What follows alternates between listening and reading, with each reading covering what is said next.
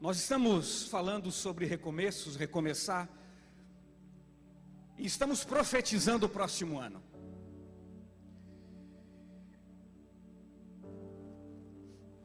Mas existem três formas de viver o presente. Então eu quero lembrar você que sim, você pode e você deve aumentar as suas expectativas para o próximo ano. Amém? Amém. Mas não negocie, não recua e não diminua um milímetro sequer da tua expectativa ainda para 2021, porque o ano não terminou. O ano ainda não acabou. Existem aí cinco, quatro dias pela frente. E a graça e o amor de Deus ainda pode te surpreender. Nós vivemos o presente de três formas. Primeiro, nós vivemos o presente como esse estado presente. Esse estado presente de completude de espírito, aqui nós estamos, eu e você estamos, nesse momento, 20 horas, 39 minutos desta data, desse dia, reunidos enquanto comunidade de fé para receber o que o Espírito Santo está transbordando sobre a nossa vida. Aqui você está, aqui você está de mente, corpo, espírito presente. Então aqui continue, aqui fique. Doe todo o teu foco e a tua atenção para este lugar e para este momento. Essa é a primeira forma de você viver o presente. Mas existe um outro presente que você carrega com você, que são suas memórias. A sua história te trouxe até aqui. Os caminhos que você trilhou, as tuas jornadas, as tuas escolhas e as tuas decisões te trouxeram até esse dia, essa data, este momento. As memórias que eu e você trazemos, que eu e você carregamos, elas estão conosco. Então, sim, nós vivemos as nossas memórias no presente.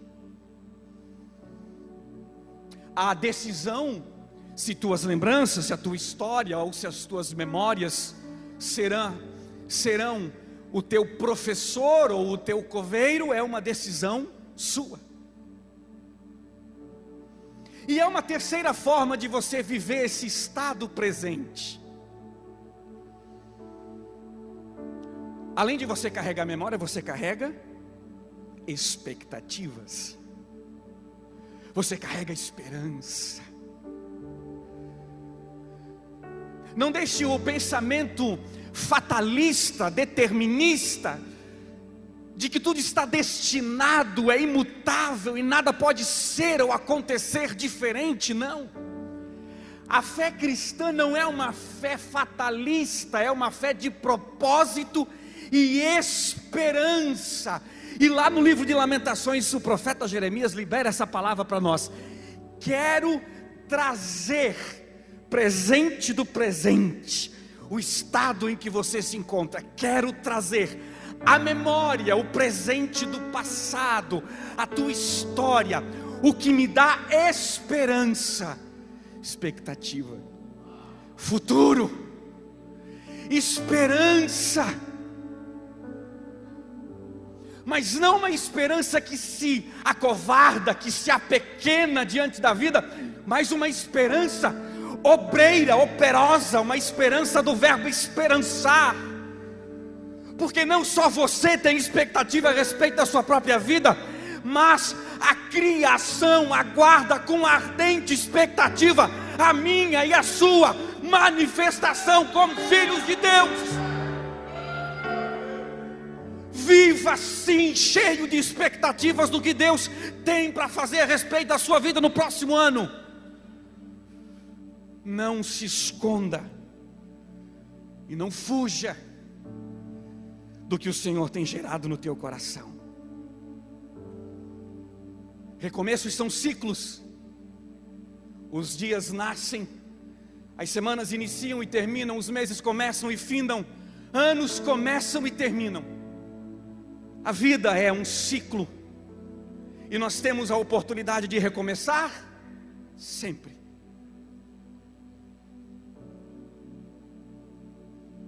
Mas o recomeço que eu quero tratar com você nessa noite é um recomeço mais agudo.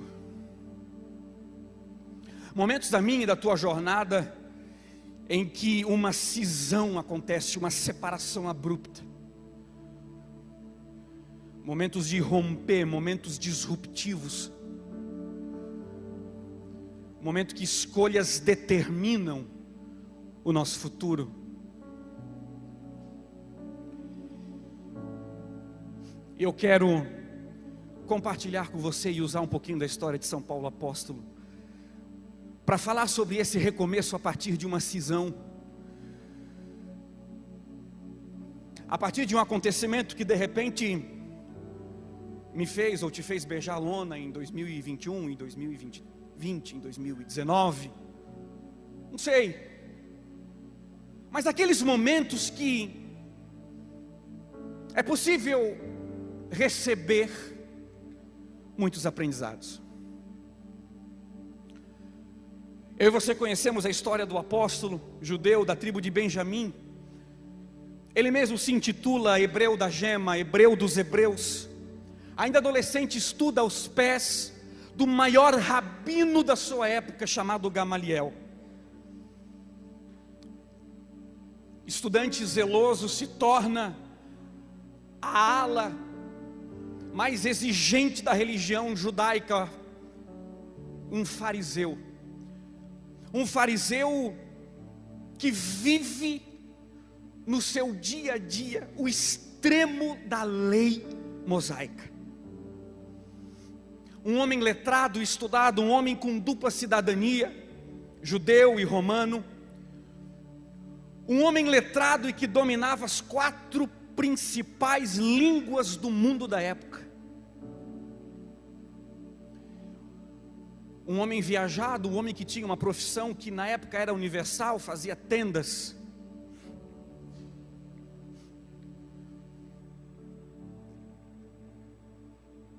Um homem que depois de Jesus, o Verbo encarnado, é, sem dúvida alguma, o maior homem da era cristã. Na sua Bíblia e na minha, o Novo Testamento tem 27 livros, cartas. Dos 27, São Paulo apóstolo escreve 13 dessas cartas. Alguns mais apegados a ideologias colocam é, Hebreu, Hebreus como a décima 14, ou a 14 a décima quarta carta. Mas Paulo um homem que tinha tudo. Paulo era o cara. Paulo constrói a sua vida em cima de todo um arcabouço que ele teve oportunidade de se expor, de ensino, de cultura. E Paulo usa tudo isso para perseguir a nova seita que aflora na sua era. Paulo começa a perseguir os cristãos, começa a pedir carta branca lá para os fariseus, aqueles homens que ele tinha tanto zelo e tanto respeito, da onde ele tinha saído, onde ele tinha construído a sua história, onde era o ambiente em que ele tinha sido gerado. Ele diz: Me deem carta que eu vou perseguir esse povo. Ninguém vai se converter a seita nenhuma. Aqui nós somos judeus.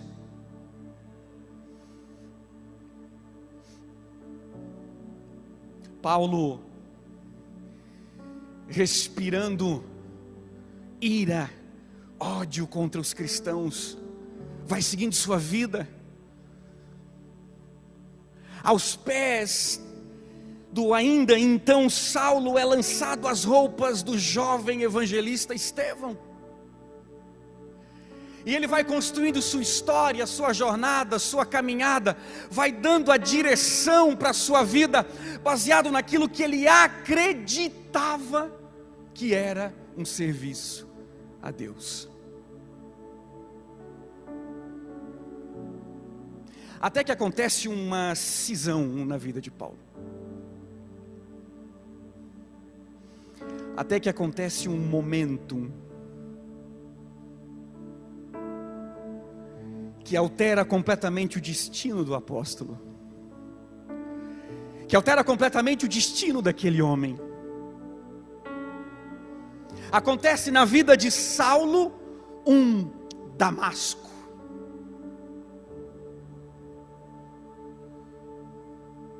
Aquele momento que a minha e a sua vida, oxalá você já tenha tido a oportunidade, se não teve, a minha oração é para que você tenha. E que seja por esses dias, e que seja essa semana, e que seja hoje. Um Damasco onde uma epifania poderosa da presença de Deus se revela, se manifesta a você e faça perguntas que você questione a direção que você está dando para a tua vida.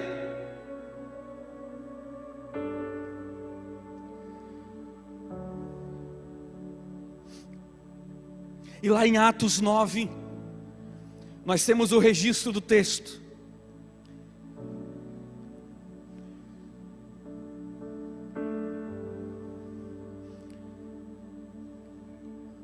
Eu peço de presente a sua atenção durante a leitura do texto, porque durante a sequência do que o Espírito Santo tem para nós, faremos algumas conexões de propósito com esse texto e não temos tempo para sempre voltar e conectar com o texto. Então preste atenção em Atos 9.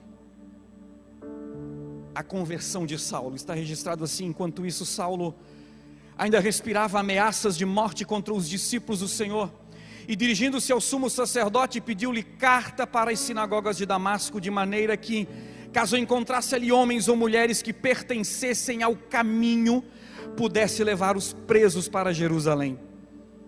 Em sua viagem, enquanto se aproximava de Damasco, de repente brilhou ao seu redor uma luz que vinha do céu, e ele caiu por terra e ouviu uma voz que lhe dizia: Saulo, Saulo, por que você me persegue? E Saulo perguntou: Quem és tu, Senhor? Então a voz respondeu: Eu sou Jesus, a quem você persegue. Levanta-se, entra na cidade e alguém lhe dirá o que você deve fazer. Os homens que viajavam com Saulo pararam emudecidos, ouviam a voz, mas não viam ninguém. Saulo levantou-se do chão, abrindo os olhos, não conseguia ver nada, e os homens o levaram pela mão até Damasco, e por três dias ele esteve cego, não comeu e nem bebeu. Em Damasco havia um discípulo chamado Ananias. O Senhor o chamou numa visão e disse: Ananias, eis-me aqui, Senhor, respondeu ele. O Senhor lhe disse: Vá à casa de Judas, na rua chamada direita, e pergunte por um homem de Tarso chamado Saulo. Ele está orando. Numa visão, viu um homem chamado Ananias chegar e impor-lhe as mãos para que voltasse a ver. Respondeu Ananias: Senhor, tenho ouvido muita coisa a respeito desse homem e de todo o mal que ele tem feito aos teus santos em Jerusalém. Ele chegou aqui com autorização dos chefes dos sacerdotes para prender todos os que invocam o teu nome. Mas o Senhor disse a Ananias: Vá.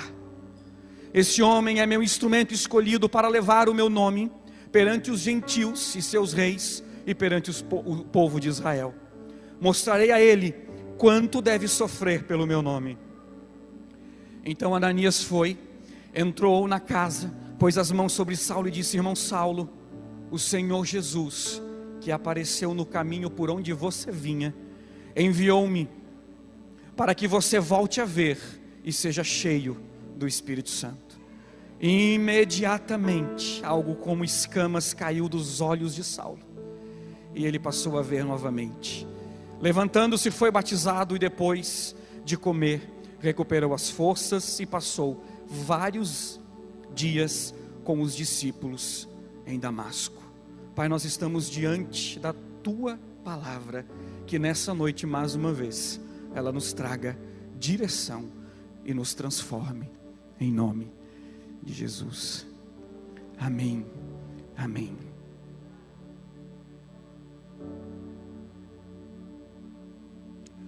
Historiadores concordam que na costa do mar italiano, na época das grandes navegações, havia uma pequena passagem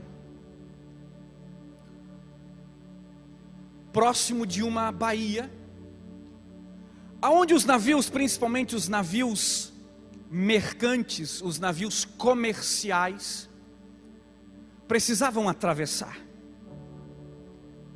Era uma travessia aparentemente tranquila.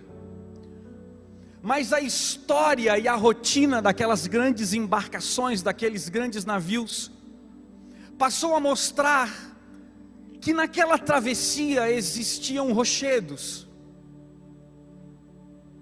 que aparentemente não se via. Naquela rota, naquele caminho, naquela travessia, existiam rochas,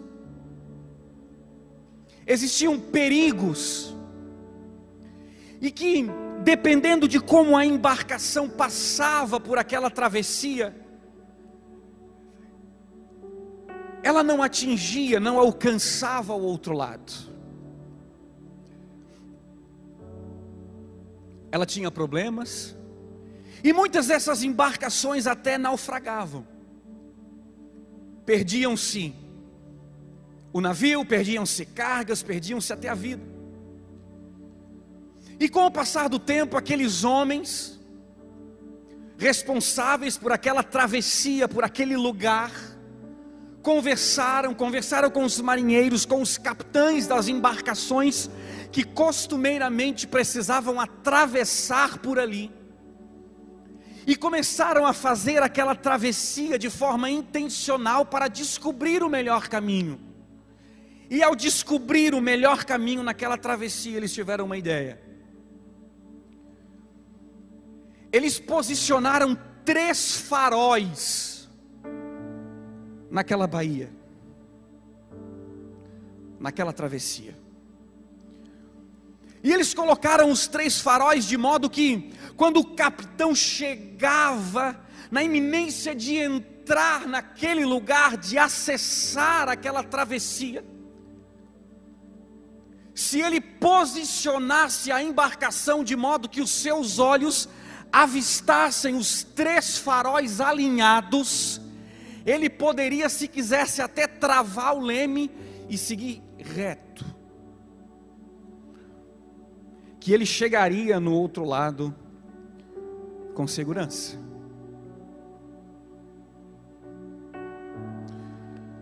E muitas vezes, no mar da vida, a nossa embarcação é tomada de assalto os ventos, as tempestades, as dificuldades, nos assustam, nos assombram, minam a nossa energia, drenam o nosso ânimo, roubam a nossa visão. E por muitas vezes no mar da vida a nossa embarcação fica à deriva. Nós ficamos perdidos perdidos por escolhas que não queremos abrir mão, perdidos por convicções que tomadas no passado não servem mais para a nossa vida presente.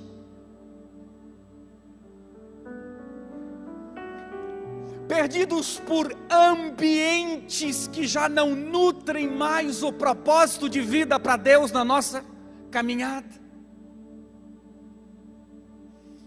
e nós nos perdemos e a nossa embarcação se perde. E quando menos nós nos percebemos, nós estamos em Damasco.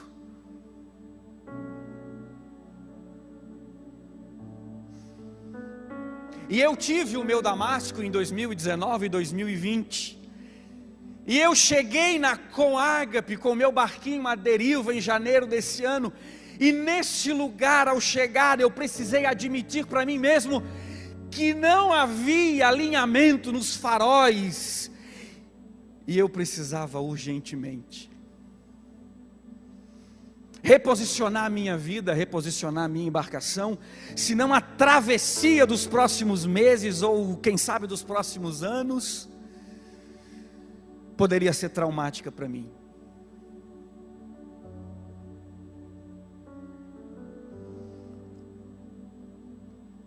E na primeira noite, nesse ambiente, ou no primeiro dia nesse ambiente, o Espírito Santo começou a reposicionar a minha vida de modo que eu comecei a enxergar os faróis na Bahia. Deus usa pastor Jair e o primeiro farol a ser alinhado na minha vida é quando a palavra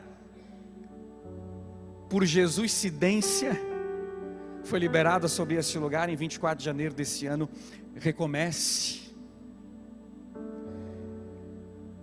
O tempo passou em abril, dia 4 de abril desse ano, a celebração de Páscoa através da vida do nosso pastor Robson. O Senhor reposicionou mais uma vez a minha vida, de modo que eu já comecei a enxergar o segundo farol, e a palavra naquele domingo foi: persista.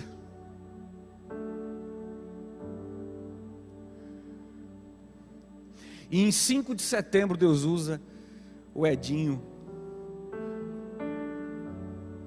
para reposicionar ainda mais a minha vida, e eu enxerguei o terceiro farol, e a palavra profética liberada sobre a minha vida naquela manhã foi: creia.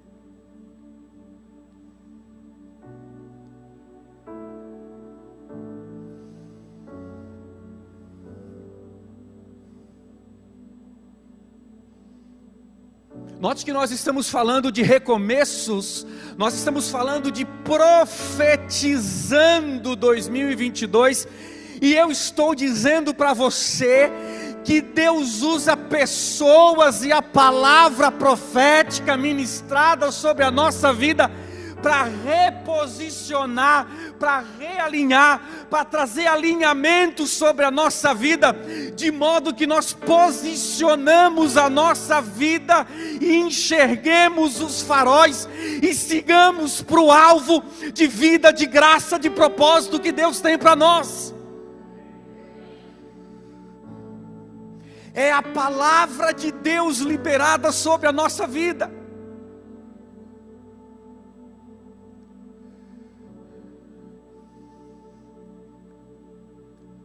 E eu quero deixar para você nessa noite três faróis para você recomeçar. Primeiro, questione suas convicções mais profundas.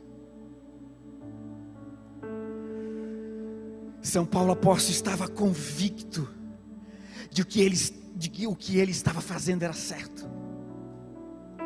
Eu estudei aos pés do Gamaliel, fui treinado com os fariseus. Eu domino a lei, eu cumpro a lei. Eu fui circuncidado ao oitavo dia de vida. Eu sempre fiz tudo certinho, minha vida, minha moral é ilibada. Eu tenho convicção de que tudo que eu sou, tudo que eu aprendi até agora é para perseguir o povo, esse povo que está dizendo que tem um, um, um Cristo, um, um crucificado. Paulo estava crente que o barquinho dele estava na direção correta. Paulo estava convicto de que a vida dele estava na direção correta.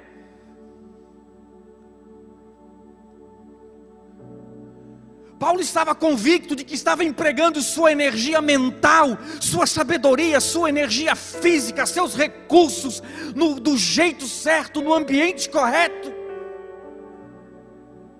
Até que houve um damasco na vida dele, até que uma voz soou: Por que me persegues? E talvez agora nós estamos um pouquinho confortáveis, porque aliás, eu e você não somos perseguidores de Cristo. Não perseguimos cristãos, então está tudo certo. Qual é a convicção que eu tenho que questionar?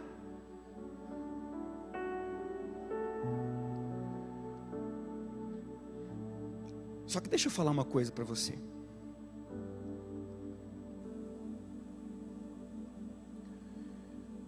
Quando você não vive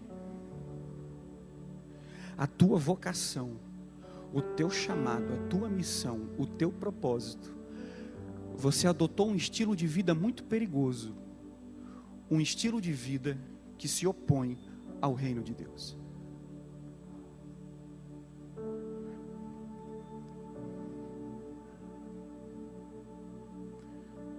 Você não é perseguidor.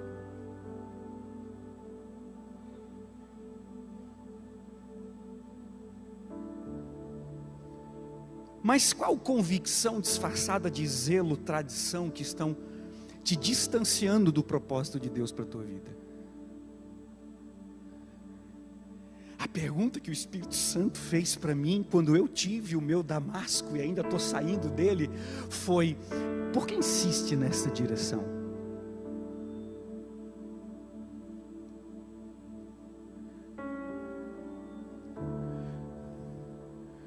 A vida que não vive a completude do propósito de Deus é uma vida que se opõe ao reino dele.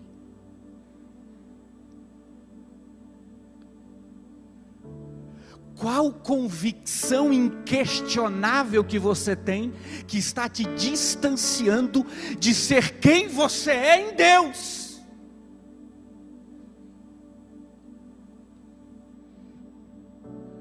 Quais decisões você tomou que está podando o teu potencial?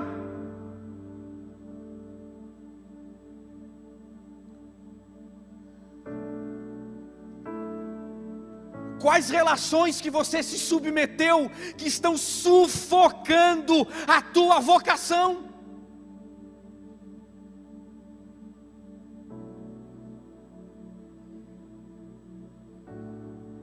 As nossas relações são como árvores. Chega uma hora que sua sombra não serve, ou há fruto, ou sai daí.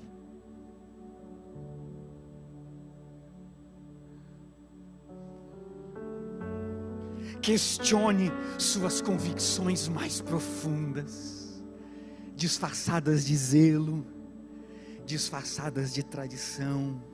Sempre foi assim, é desse jeito disfarçada de religião, disfarçada de moral.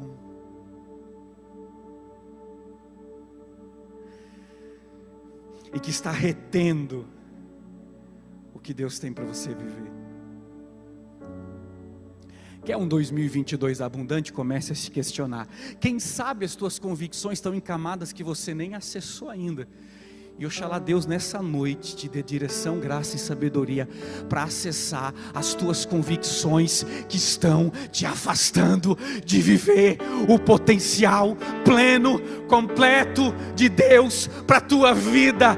A vida cristã flui do vazio, do vazio de um túmulo, do vazio de um sepulcro. Cristo morreu, o sepulcro está vazio, para que a tua vida seja um, um blefe diante da morte, um tapa na cara da morte. A tua vida tem que ser abundante, plena, completa. E se tem convicção aí que está podando, segurando o teu potencial, questione. Em Filipenses, sabe o que, que Paulo diz? Tudo isso aí que a gente falou, para mim, nada eu reputei, eu dei a reputação de lixo para obter a graça de Deus.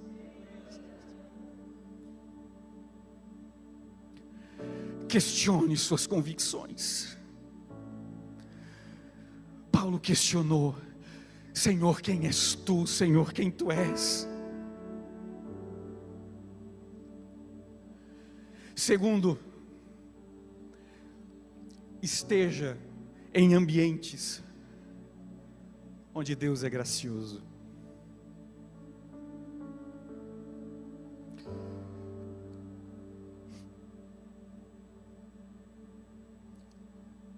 Não subestime o poder do ambiente. Não subestime o poder do ambiente. Uma hora o projétil atravessa o colete. Se você está num ambiente ruim, nocivo, tóxico, negativo, se você está num ambiente com mentalidade pequena, de escassez, se você está num ambiente onde se cultua a zona de conforto, por mais positivo, por mais motivado, por mais disciplinado que você seja, uma hora o projétil atravessa o colete.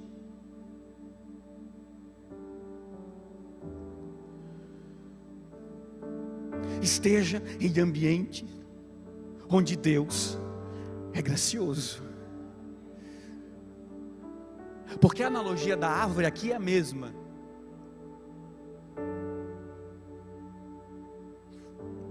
Ou você está num solo que nutre quem você é em Deus, ou ali é só mais um cativeiro que você se meteu,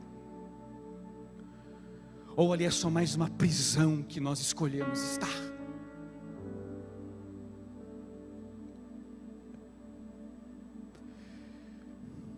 E depois do momento de cisão da vida de Paulo,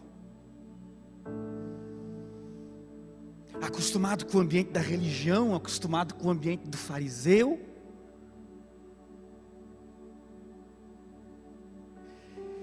Ele é conduzido a uma casa de um certo Judas, onde lá Deus mandou um homem piedoso chamado Ananias, cujo significado do nome é esse aí: Deus é gracioso.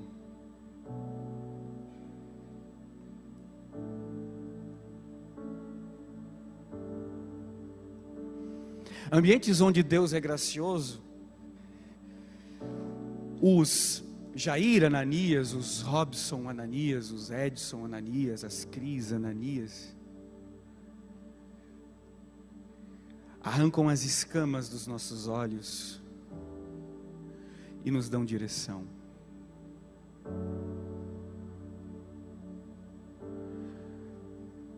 Quer recomeçar? Que é um 2022 pleno e abundante. Esteja em ambientes onde Deus é gracioso.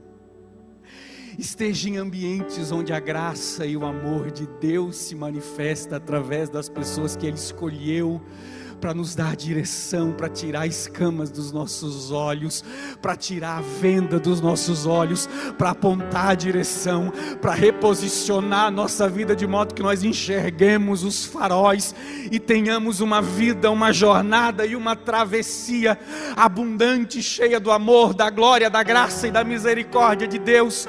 Ei, não subestime o poder do ambiente se não te nutre, sai, se não alimenta os teus sonhos, os propósitos de Deus na tua vida, sai. Se você está num lugar que desalinha os faróis da tua jornada e da tua vida, sai, não continue nesse lugar. Procure ambientes onde tenham homens e mulheres de Deus, Ananias de Deus, onde a graça, o Deus gracioso transborda em cima de você.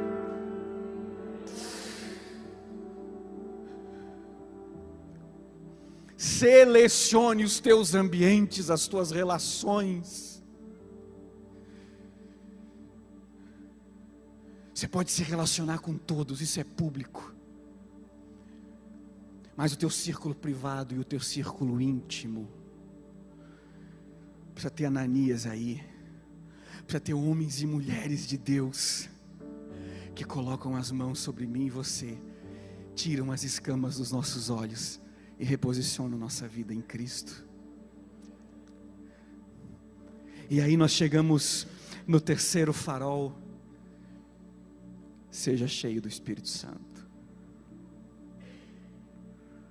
Ah, meu Deus.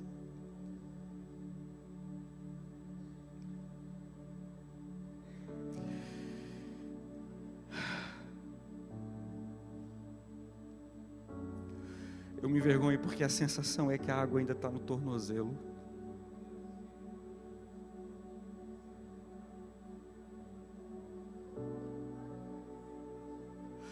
Eu fico me questionando todos os dias quais são as infinitas possibilidades da oração, do jejum, de uma consagração intencional. Eu fico me questionando todos os dias o que Deus pode fazer em mim, por mim, através de mim.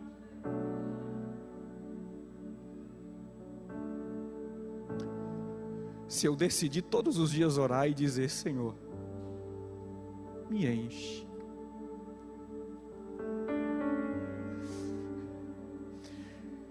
Barulho a gente faz aqui, aqui a gente grita, aqui a gente explode. Mas quando eu estou falando de ser cheio do Espírito Santo, estou falando de Atos 1,8. Existe um propósito de eu e você ser cheio do Espírito Santo, e esse propósito é ser-me ex minhas testemunhas. Meu Deus. O que, que o Senhor pode fazer em nós, Jesus?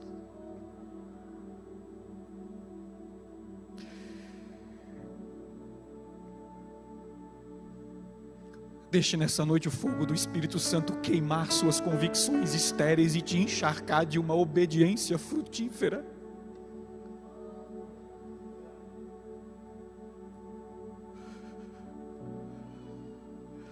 Convicção estéril que não te leva a lugar nenhum, que não te coloca no centro da vontade dEle, que não te coloca na direção do propósito pelo qual você foi chamado, que o fogo do Espírito Santo hoje derreta essas convicções.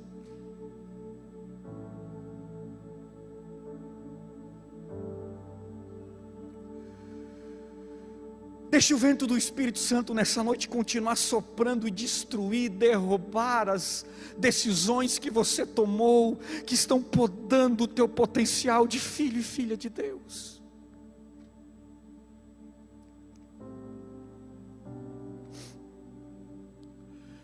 Deixe a palavra ser o fiel da balança nas tuas relações.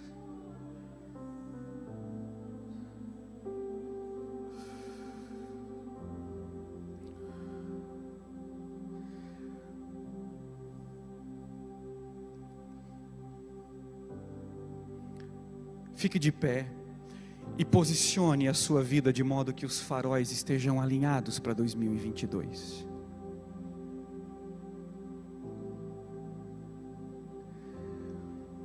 Deixa eu falar algo para você.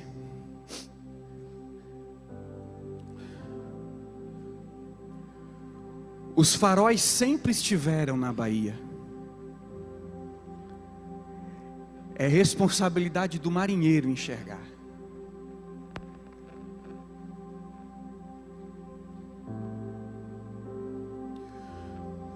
os faróis, a luz de Deus, o fogo do Espírito.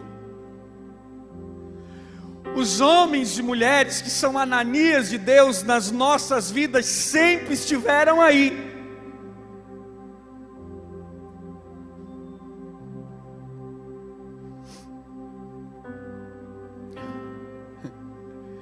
É minha e sua responsabilidade questionar as convicções, escolher os ambientes e clamar. Clamar para que os céus se abram. Clamar para que os céus fechados se abram. Clamar para que o, que o reino venha. Clamar para que o Espírito sopre.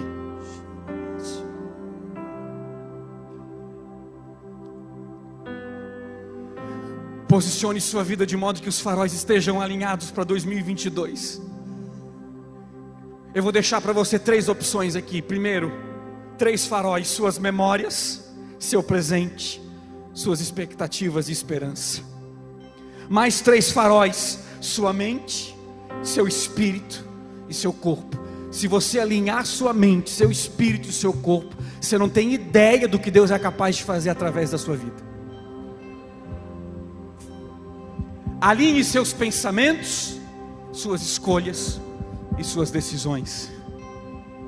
Posicione sua vida de modo que você enxergue a luz e navegue e viva em 2022 em nome de Jesus tudo que o Senhor tem para mim e para a tua vida. Em nome de Jesus. Que bom que você ouviu até aqui. Temos um convite especial para você conhecer a Com Ágape. Nossas celebrações são sempre aos domingos, em três horários: às 10 horas, 17 horas e 30 minutos e às 20 horas. Aguardamos você com Ágape, mais que uma igreja, uma família